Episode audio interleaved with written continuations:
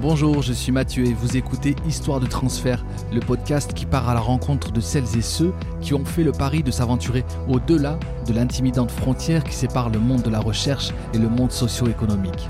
Les chercheurs et leurs partenaires que vous entendrez dans les six épisodes de cette série ont bénéficié du programme de financement de l'Université Clermont-Auvergne dédié à l'innovation et au transfert, le Hub Innovergne de Cap 2025.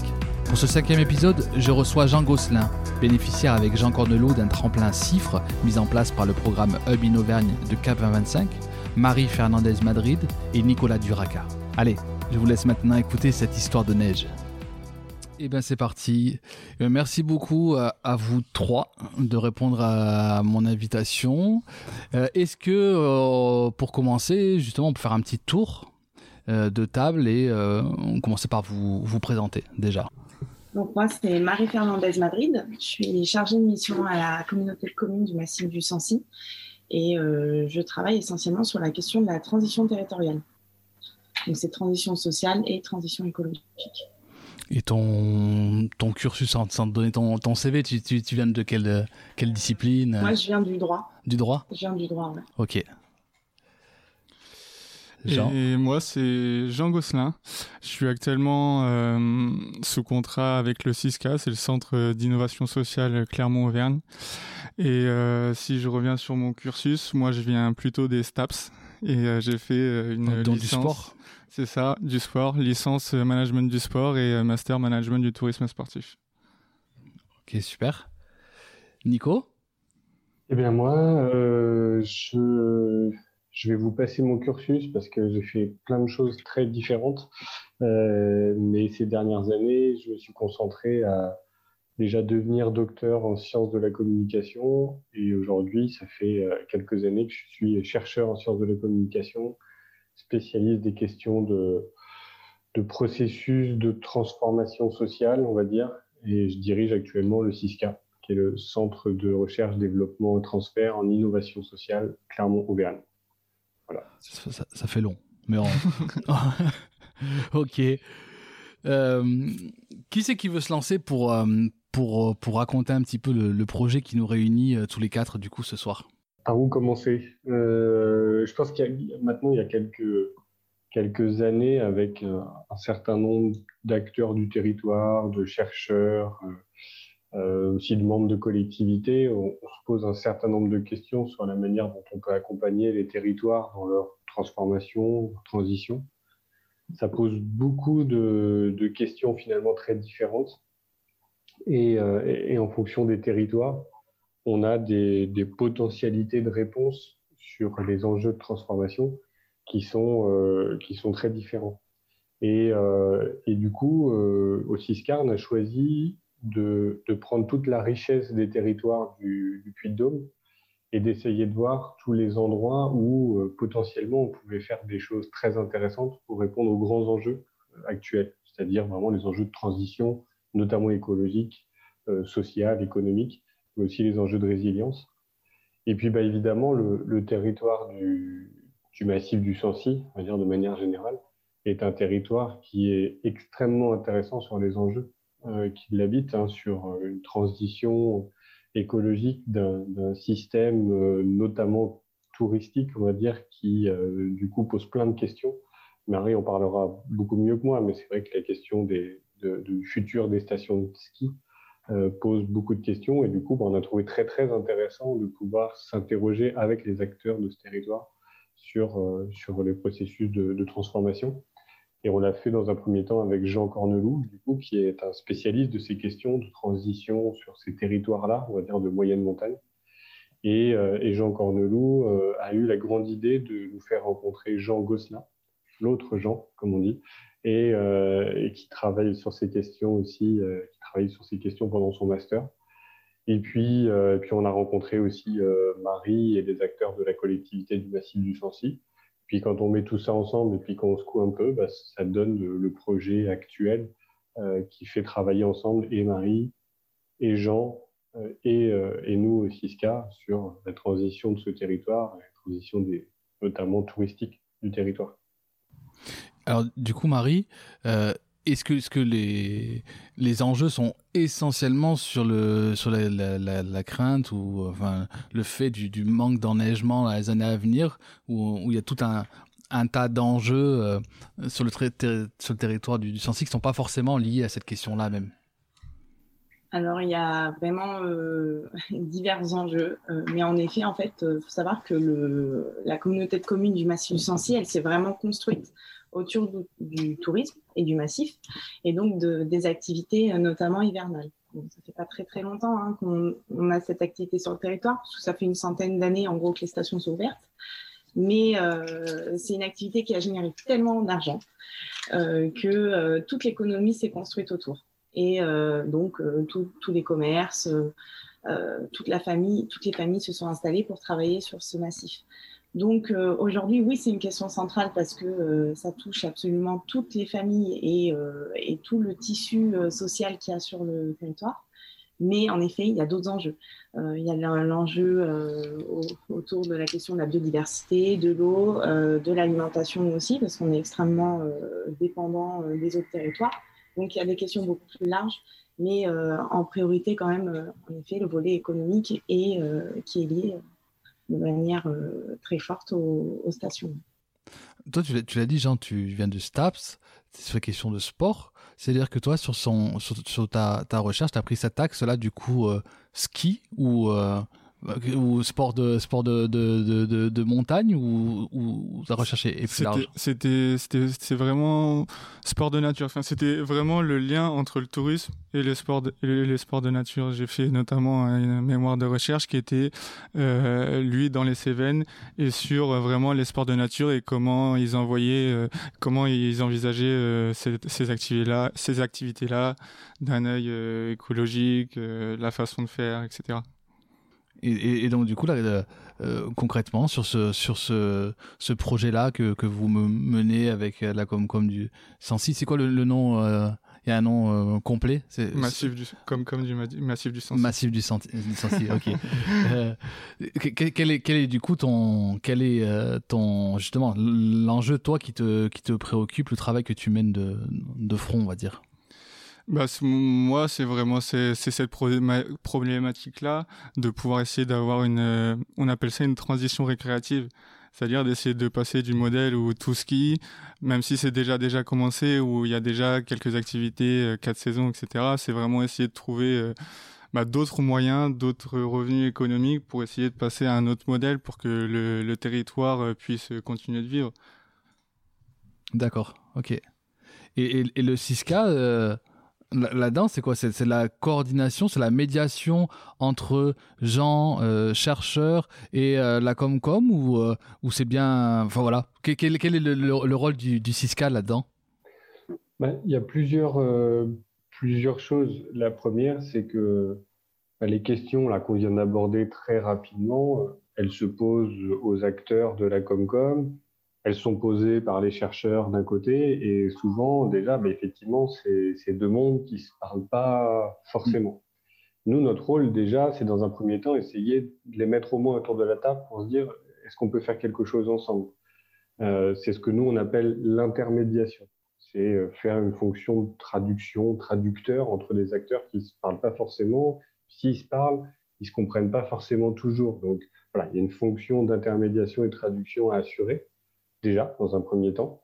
Si des fois ça marche quand même à peu près bien, souvent on a un deuxième problème, c'est que, surtout en sciences sociales, on va dire, on n'a pas d'argent pour travailler. Et donc du coup, notre deuxième rôle, en gros, c'est d'aller euh, trouver des financements, trouver des moyens pour euh, ben, payer les jeunes chercheurs qui vont travailler, euh, accompagner la collectivité qui a envie de travailler sur cette question-là en trouvant des financements.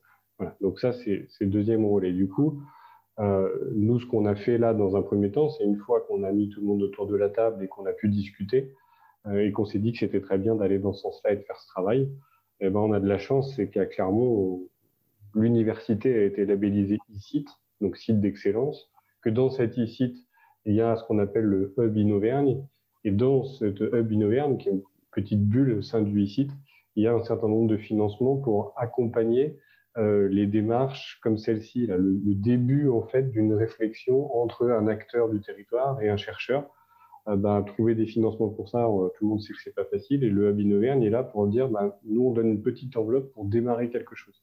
Et nous, au CISCA, on a cette fonction de souvent en sciences sociales être un peu le réceptacle des, actions qui vont se mener dans le cadre du Hub Innoverne. Et c'est clairement ce qui s'est passé euh, pour euh, la Comcom du Massif du Sancy et euh, Jean Cornelou, Jean Gosselin, voilà. C'est ce qu'on a fait. Et puis après, on facilite la discussion entre eux. Mais en quoi, du coup, là, cette, ce, ce, projet, je me tourne vers toi, Jean, en quoi il est, il est innovant? Est-ce que c'est l'approche du coup justement de, de ce de ce tri euh, tri, comment on pourrait dire, tripartite, je ne sais pas, 6K, comme comme un, chercheur, ou, c'est vraiment le, sujet en soi? Bah, Je pense que après le c'est pas le, but en soi du projet d'être innovant. Le, but du projet, c'est vraiment de réussir de trouver des solutions pour le territoire. Et ensuite, pour revenir à ça, c'était euh, l'innovation, elle est dans la démarche elle est dans la démarche des, des tripartites parce que déjà, je, je, pense qu'il faut préciser que c'est pas une euh, recherche scientifique comme euh, l'imaginaire commun peut l'imaginer, c'est une recherche action. C'est-à-dire que euh, moi sur le territoire, lorsque je vais commencer euh, mon doctorat, je vais pouvoir faire des choses sur le territoire, je vais vraiment être acteur et je vais toujours avoir une position pour essayer de vraiment analyser, etc. Mais je, je vais vraiment. T'es pas cloîtré dans ton labo avec. C'est ça, et je vais pas juste avoir un regard où je vais juste observer ce qui est en train de se passer. On va, on va essayer d'expérimenter, mettre des choses en place pour pouvoir justement essayer de trouver ces solutions. Et euh, la démarche, on est dans un centre d'innovation sociale, donc c'est vraiment essayer de trouver euh, de nouveaux moyens, d'expérimenter des nouveaux moyens pour réussir euh, de de mettre en place une dynamique ou, alors de s'appuyer sur déjà les, acteurs, les acteurs clés du territoire pour renforcer la dynamique qui est déjà présente et pour pouvoir euh, poursuivre et essayer vraiment d'avoir de définir une identité, de définir un chemin, une transition vers lequel aller et essayer de s'y tenir petit à petit. Pour, pour, toi, c'est une première, Marie Enfin, ou, alors, pour toi, tu incarnes comme comme, on l'a dit. Mais est-ce que c'est, est-ce que c'est pour toi, c'est, euh, en tout cas à ta connaissance, c'est, c'est une première ce genre de, de travail euh, ensemble, justement? Alors, en tout cas, euh, dans notre, sur notre territoire, ouais, complètement. Et c'est d'ailleurs quelque chose qui est un peu, un peu déstabilisant hein, pour, pour les élus et pour les acteurs du territoire. Euh, parce qu'en gros, euh, le chercheur, bah, en effet, c'est un peu celui qu'on voit de loin. Euh, celui à qui on ne parle pas trop parce qu'on ne comprend pas. et en fait, c'est ouais, cette démarche, cette démarche-là de d'échange de, connaissances et de travail de proximité, c'est vraiment quelque chose de nouveau. Ouais. c'est une vraie démarche. Mais, mais est-ce que la méfiance ou la défiance, tu penses qu'elle est seulement parce qu'on ne comprend pas le chercheur? Ou alors on se dit de toute façon, lui-même ne nous comprendra pas Parce que non, je pense que pour le coup, c'est vraiment envers le chercheur. Ah ouais. Parce que euh, parce que quand on, en effet, il y a l'imaginaire commun quand on pense euh, chercheur, euh, thèse, doctorat, tout ça, ça, donne déjà mal à la tête. Et les élus ont besoin en fait d'efficacité. Et même nous, en tant qu'agents, quand un élu nous demande un travail, il faut que ça soit efficace. compréhensible très rapidement dans une note de synthèse de 4 ou 5 pages. Il faut qu'il ait compris la problématique et qu'il puisse avancer et prendre sa décision là-dessus. Donc, quand il y a des pavés, euh, je critique absolument pas le travail de recherche, hein, mais quand des fois, euh, voilà, c'est quelque chose de très péchu, euh, c'est compliqué pour l'élu de, de, se, de se servir de ce travail-là. D'ailleurs, je pense qu'on peut faire un parallèle et un lien avec un peu la démarche qui est la nôtre sur le territoire, c'est-à-dire que les élus, par exemple avec la note de 4-5 pages, eux, ils sont vraiment focalisés sur euh, les urgences du quotidien et ils doivent réagir à tout ce qui est en train de se passer, alors que plus notre démarche, nous, c'est essayer de prendre notre temps, d'avoir une vision un peu plus sur le long terme et de pouvoir essayer de la mettre en, en œuvre. Mais tout à l'heure, tu as, souri quand Nico euh, a, parlé de, langage. Euh, Comax était là pour peut-être être traducteur parfois. Euh, t'as as eu, souvent recours, recours au 6K pour comprendre euh, Jean, du coup? Bah, je, fais partie du 6K, moi. Oui, oui c'est vrai, donc... tu fais partie du 6K. tu peux être traducteur de toi-même, ouais, ça. ça. Je vais essayer. Ouais, c'est ça, en fait, l'échange est de manière très fluide. Moi, euh, je suis pas un élu. Voilà, euh, moi je suis pas euh, en responsabilité euh, quand quand il y a des difficultés. en effet, je vais être là dans l'opérationnel, mais c'est pas moi qui suis responsable de tout ça. Donc je n'ai pas les décisions à prendre. Moi, je peux prendre le recul, essayer de réfléchir, de chercher des infos et d'essayer de justement discuter avec le CISCA pour éclaircir mes idées, mais euh, l'élu n'a pas le temps. Et pour l'instant, en tout cas, dans, dans, dans, notre démarche et dans ma démarche surtout, c'est je suis plus dans un temps d'écoute où je donne de l'attention aux élus avec des entretiens où je leur demande comment ils voient la chose, plutôt que leur, leur de venir avec des trucs et de leur poser euh, ce que je, mes idées, etc. Est-ce que tu penses, Nico, que euh, justement le 6K aussi a cette fonction-là de de rassurer en disant ben voilà vous êtes vous êtes pas les premiers euh, territoires euh, qu'on qu'on accompagne. Justement tu presque toi une une FAQ euh, d'avance pour justement arriver à oui à, rassurer déjà dans, un premier temps. Oui oui bien sûr que qu'on a de l'expérience et que et qu'on peut rassurer mais mais c'est jamais acquis en fait euh, c'est jamais acquis, même si notre volonté est celle-ci, qu'on a une certaine expertise dans ce domaine-là, qu'on en a fait aussi des travaux de recherche euh, expérimentaux pour montrer à quel point c'était pertinent de, faire ce travail de, de, traduction. Euh, pour autant, on se rend compte que c'est toujours différent. C'est toujours mmh. des individus qui sont en face de nous avec des histoires différentes, des capacités différentes à interpréter les choses. Et du coup, tout, ça demande toujours de réactualiser ce qu'on a fait et comment on l'appréhende. En fait, il n'y a pas de recette miracle. On a des, on a des, des outils qui nous permettent d'être euh, potentiellement plus efficients dans ce processus de traduction. Mais, euh, mais il y a toujours ce facteur humain qui fait qu'il euh, faut trouver la bonne alchimie aussi. Et c'est ça aussi qui est un enjeu, c'est qu'il faut trouver et avoir euh, ce feeling de trouver les bonnes personnes. Ben, la, à la Comcom du Sancy, on a eu beaucoup de chance de pouvoir commencer à travailler avec Marie, qui mine de rien vient aussi d'une formation universitaire avec cette mm. capacité à appréhender quand même des questions et des questionnements comme nous on va le faire. Euh, Jean, quand il est arrivé, euh, il a une capacité c'est un être humain qui a une capacité aussi à, à se mettre dans des situations euh, comme on en a besoin. Et donc, du coup, on sait que c'est beaucoup plus facile de travailler dans un contexte où on sait que déjà les individus sont plus enclins à y aller. Donc après, quand on met en plus des outils, quand on donne des choses pour travailler agent quand il est sur le terrain, ben, on sait que c'est encore plus facile parce que ben, on sait que Marie est là et qu'elle aussi, elle va faire fonction de traduction et que ben, tout ça, c'est plus une alchimie en fait. On travaille une espèce de, de système un peu complexe et cette petite alchimie, faut la trouver. Et des fois, faut tâtonner un petit peu. Des fois, un petit peu plus longtemps dans certains territoires. Des fois, un petit peu moins longtemps parce que ça va vite et que c'est facile. Mais oui, on a de l'expérience et on sait les erreurs qu'il faut pas commettre. On sait euh, là où il faut essayer d'avoir de l'attention. Mais c'est quand même un exercice de est toujours original. Mais est-ce est que malgré justement toutes ces spécificités, euh, est-ce que pour toi, il y a quand même un obstacle majeur que tu pourrais dire qui, qui revient quand même de manière euh, récurrente. Est-ce que c'est justement celui que, qu'on a évoqué plusieurs fois, hein, l'imaginaire est revenu? Est-ce que c'est est-ce que c'est ces confrontations d'imaginaire pour, pour toi qui serait l'obstacle majeur? Bien sûr, évidemment. D'ailleurs, c'est un de nos outils.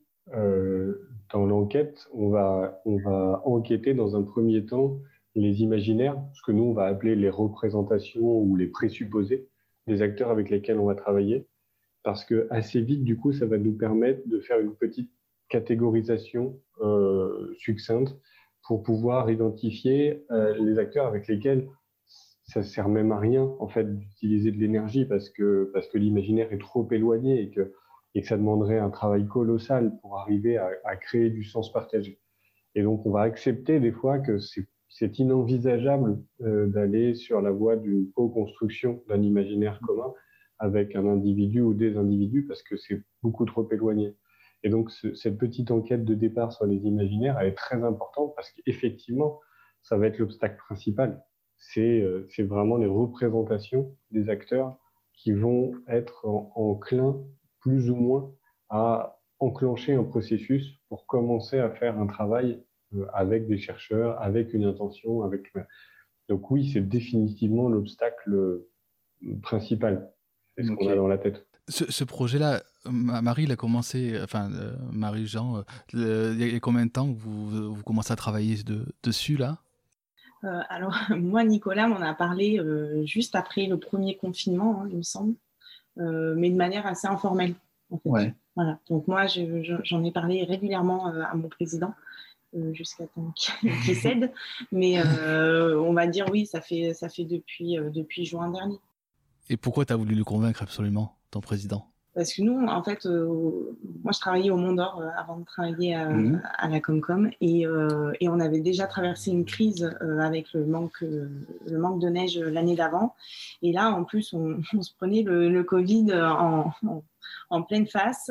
donc, c'était c'était pour moi inévitable, quoi, inconcevable de ne pas travailler sur, euh, sur cette transformation. Sinon, on allait droit dans le mur et, euh, et finalement, euh, il y aurait eu une fermeture brute sans avoir réfléchi à la transformation et ça aurait été catastrophique pour le territoire. Mm.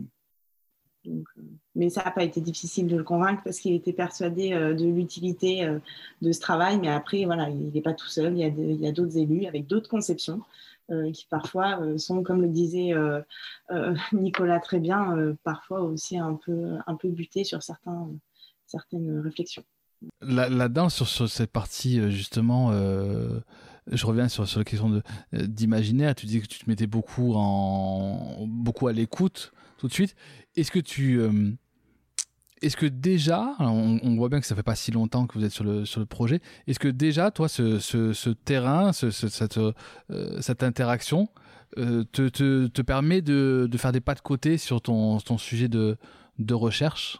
Tu vois, là, j'ai fait un podcast il n'y a pas longtemps. Euh, la personne travaillait sur un projet de, de, de doigts robotiques et euh, chercheur, il, il est sur question d'interface euh, homme-machine, et euh, il travaille travailler avec une association qui s'appelle My Human Kit. Je renvoie aussi vers l'épisode qui est passionnant, mais dès, le départ, donc Nico, quand il se revoit la première fois, lui dit Cash, t'es complètement à côté de la plaque. C'est-à-dire que euh, il était dans son paradigme de l'innovation, justement, le truc de doigt robotique, le plus, euh, le plus proche possible euh, esthétiquement du doigt. Et, ça va pour un doigt robotique, mais pour une prothèse, c'était complètement à côté de la plaque. Donc tu vois, lui, dès la première interaction avec le terrain, ça a complètement il a complètement revu en fait euh, son, son travail.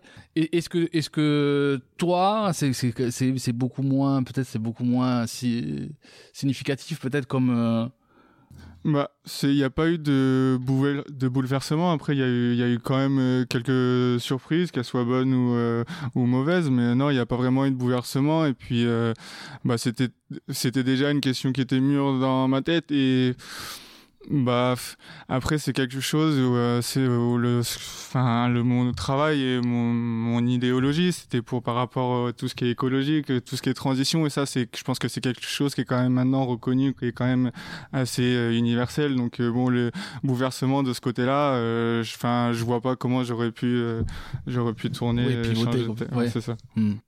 et, et, que tu dis il y a eu des bonnes et mauvaises surprises. Quelle quelle quelle bonne surprise tu retiens déjà par exemple?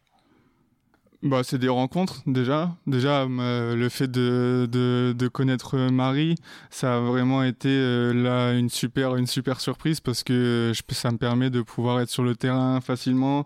Dès qu'il y a une réunion qui est susceptible de m'intéresser, euh, elle me le dit, etc. Enfin, c'est vraiment euh, ça, c'est vraiment une bonne surprise et je la remercie pour tout le travail qu'elle fait pour moi, pour m'aider à bien m'intégrer au sein de la, la Comcom et de pouvoir avoir des, des coordonnées facilement pour pouvoir faire mes entretiens, etc. Donc euh, non, dès que, dès que j'ai besoin d'elle, euh, elle est présente et ça fait plaisir. Ouais, ok. Et toi, Marie, du coup, bonne surprise ouais, bonne surprise. Euh, en plus, euh, là, l'interpersonnel joue encore beaucoup. Euh, Jean est quelqu'un de très agréable, très accessible, donc ça, ça facilite énormément le travail. même tout le 6K, hein, Nicolas, il n'y a, pas de, a pas de difficulté. ouais, c'est vraiment une démarche qui, est facilitante pour tout le monde. Mais très, très satisfait. Est-ce que tu penses que, bon, une fois encore, tu vas devoir parler au nom d'eux, mais euh, est-ce que tu penses qu'il y a eu des bonnes surprises de la part justement d'élus, voire de ton président? Pour l'instant, c'est encore un peu flou. Euh, c'est-à-dire que euh, j'avoue que pour l'instant, il y a quand même beaucoup l'aspect de on va avoir un chercheur qui va travailler sur une question qu'on a qu'on se pose, euh, mais pour l'instant, un, on ne voit pas trop ce que ça va donner, et deux, Jean, en fait, quand il va intégrer la Comcom véritablement là à la fin de l'été, il va être aussi agent une bonne partie de son temps. Euh, un agent opérationnel comme moi. Donc là, ils vont voir son travail. Euh, c'est tout l'intérêt de la thèse euh, CIFRE. Hmm. Parce qu'il sera, il sera agent, agent au sein de la Comcom au même titre que moi. Donc là, à partir de ce moment-là, les, élus auront un, aperçu un, peu plus important de ce que fait Jean. Mais pour l'instant, c'est vrai que c'est, il a quand même encore cette posture observante, mais qui est, qui est, qui est normale. Et Nico, tu sais, la, question de, l'obstacle de, l'imaginaire, euh, moi, l'obstacle, euh, vous êtes le cinquième, euh, cinquième épisode là. moi, ce qui revient quand même souvent aussi, j'ai l'impression, c'est les notions de temporalité quand même entre l'université et alors quand c'est une entreprise, vraiment entreprise, je crois que c'est encore plus, plus accentué. Et euh, est-ce que, euh, est-ce que là aussi, il y a, y, y a, tout un travail à faire pour montrer que ce temps-là euh, de l'observation, tout ça est, est nécessaire? Ou c'est quelque chose que tu vois qui, est de plus en plus admis, entre guillemets? Alors, moi, je crois que c'est un, un chemin partagé. En fait, et les acteurs, que ce soit une collectivité, une entreprise, voilà, les acteurs qui vont être euh, en demande de la recherche ou qui vont bénéficier de la recherche et les chercheurs doivent tous les deux faire la moitié du chemin. C'est qu'en fait, euh, il faut absolument comprendre qu'aujourd'hui, les enjeux d'une entreprise ou d'une collectivité, c'est effectivement des enjeux d'efficience, d'urgence. Voilà, il y a quelque chose qui est d'une temporalité qui est courte. Alors, on doit être efficace. Et effectivement, l'enjeu de la recherche fondamentale, et je distingue bien la recherche fondamentale, qui est plutôt la recherche vraiment très théorique, de la recherche appliquée, qui est vraiment mm. cette recherche qui essaye de répondre à des besoins précis pour un acteur. Euh, les besoins de la recherche fondamentale, c'est du temps, effectivement. Mais la recherche appliquée, c'est une réponse plus courte euh, aux demandes, aux exigences euh, dans une temporalité plus courte. Et donc, nous, notre travail, c'est de naviguer entre s'offrir du temps euh, de recherche fondamentale pour alimenter nos questionnements et nos outils et ce qu'on va apporter, et en même temps être dans une recherche appliquée qui est efficiente, qui est, qui est sur la même temporalité que les acteurs. Mm. Donc du coup, les acteurs, bah, ils doivent aussi accepter que euh, bah, parfois, on va s'offrir un peu de temps pour la recherche fondamentale et que du coup, on ne peut pas toujours être totalement dans l'efficience. Et que pour être dans l'efficience à un moment, il faut qu'on ait ces temps de recherche fondamentale. Donc, finalement, dans ce parcours-là, les deux parties font une petite partie du, chemin. Et c'est ça qui est important, parce qu'en fait, l'enjeu de nos recherches, pour reboucler aussi avec ce que tu disais par rapport à l'épisode précédent et aux doigts robotiques, c'est que nous, on a une épistémologie, c'est une façon de faire de la recherche qui est, euh, euh, complexe et réflexive qui est distinct en tout cas d'une épistémologie qu'on dit positiviste. Une épistémologie positiviste, c'est très, on fait de la recherche fondamentale, euh, très théorique, on pose des hypothèses et après on va vérifier les hypothèses sur le terrain. Un peu comme euh, le chercheur que tu décrivais a fait. Puis ah, quand on arrive sur le terrain, mon Dieu, la réalité n'est pas pareille, on est obligé de tout reprendre. Bon, ben, nous, pour éviter ça, en fait, on va tout de suite se mettre dans le terrain et on va essayer de co-construire avec les acteurs la problématique, la réflexion, la question pour justement éviter d'être dans l'hypothético-déductif, hein, science positiviste qui va poser un truc et puis le vérifier. En fait, on va le poser avec les acteurs et donc il va se vérifier en le questionnant. Et donc on est forcément beaucoup plus proche d'eux et c'est vraiment une manière de faire de la recherche qui est assez différente. Et c'est très mmh. important parce qu'en fait, en fait, les solutions, c'est pas nous qui les avons en tant que chercheurs. Nous, on a une manière de poser les questions et de les traiter qui peuvent aider la construction du résultat en commun avec les acteurs. Parce que les acteurs, ils ont aussi beaucoup de choses à apporter sur euh, la réponse aux questions que nous, on n'aura pas. C'est des côtés très pratiques, d'expérience pratique, d'expérience historique sur leur territoire. Et nous, on va apporter autre chose. Mais c'est quand on met les deux ensemble qu'on trouve des bonnes solutions. Les chercheurs seuls n'ont pas les bonnes solutions. Ça, c'est faux. Ça n'existe pas. ça ne peut pas se passer comme ça. c'est une construction collective qui est toujours la bonne réponse aux questions territoriales. Ouais, c'est ça, c'est exactement, enfin, c'est exactement ce que je pense et je voulais rajouter c'est que bah, notre position, c'est pas de venir et d'apprendre la vie aux gens qui sont sur leur territoire, c'est vraiment d'être avec eux, de co-construire la problématique et essayer de co-construire les solutions ensemble. C'est nous les innovations sociales. Alors je vois que on est déjà à, 30 minutes de, conversation, là ça, ça file. Euh, je vous oriente forcément vers la, vers la conclusion de, la, de cette euh, petite euh, causerie. Déjà, si vous voulez dire, rajouter, enfin, dire quelque chose que qu'on n'aurait pas abordé, ça sera le moment. Et, et, surtout, voilà, vous laissez un peu le, le mot de, de la fin. Est-ce que vous, est-ce que vous retenez, est-ce que vous diriez à des gens qui eux hésitent justement, soit à sortir de leur euh, de leur labo ou tu vois.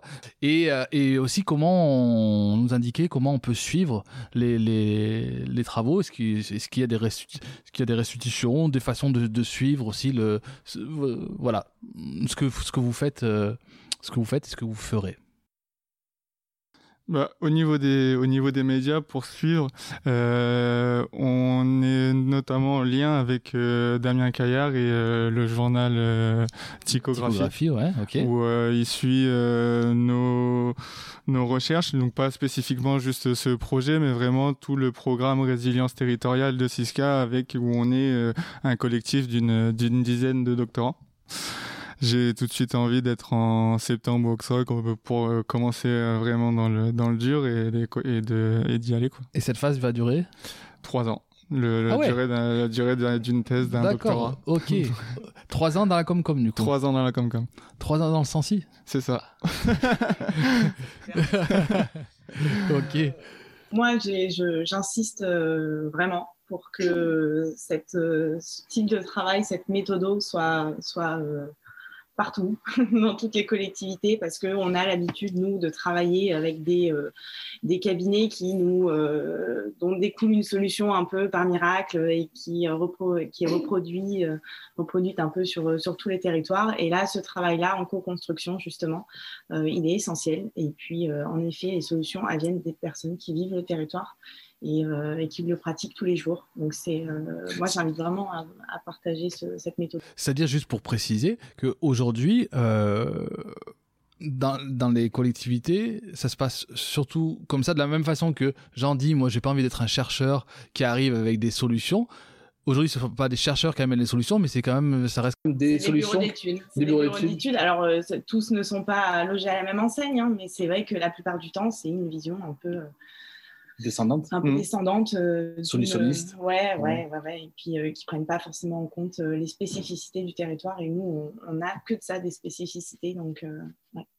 Et est-ce que vous, au sein de la Comcom, justement, pour les, pour les habitants, est-ce que, les, est-ce que vous, vous les informez de, de ce qui se trame de ce qui se passe avec justement avec, euh, avec le CISCA, avec euh, les questions que vous, que vous, êtes en train de traiter là? Euh, Avec certains acteurs, ouais, on en discute. Après, il faut en effet qu'on élargisse et qu'on travaille aussi sur la communication auprès de, des habitants. Mais c'est une question hyper sensible, hein, la transformation des stations. Donc, il faut vraiment le faire avec intelligence et sans trop brusquer, sans trop brusquer les gens non plus.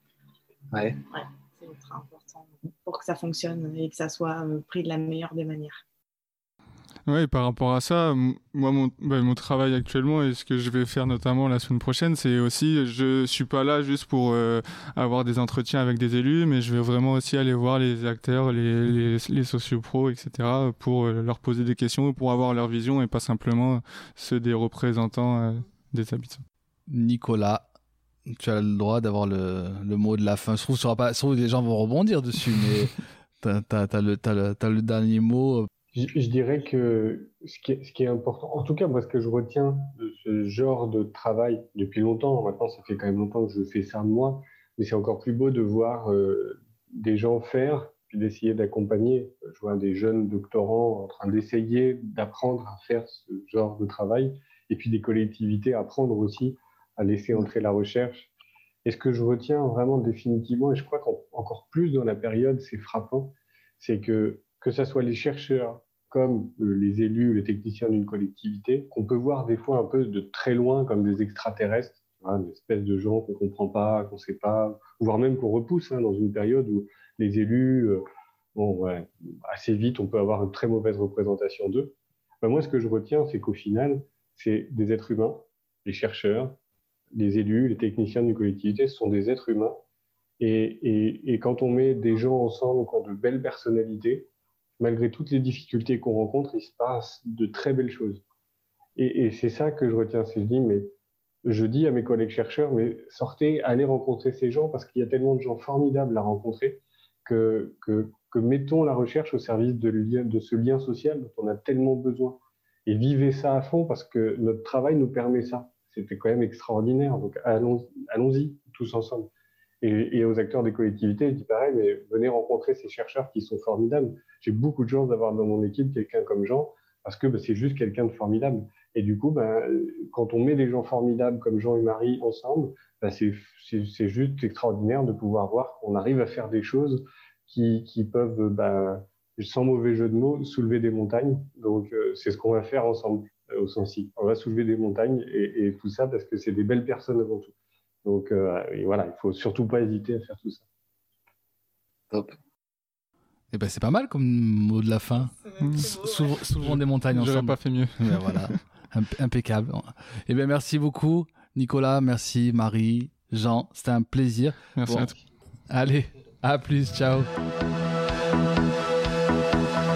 Merci d'avoir écouté jusqu'au bout cet épisode.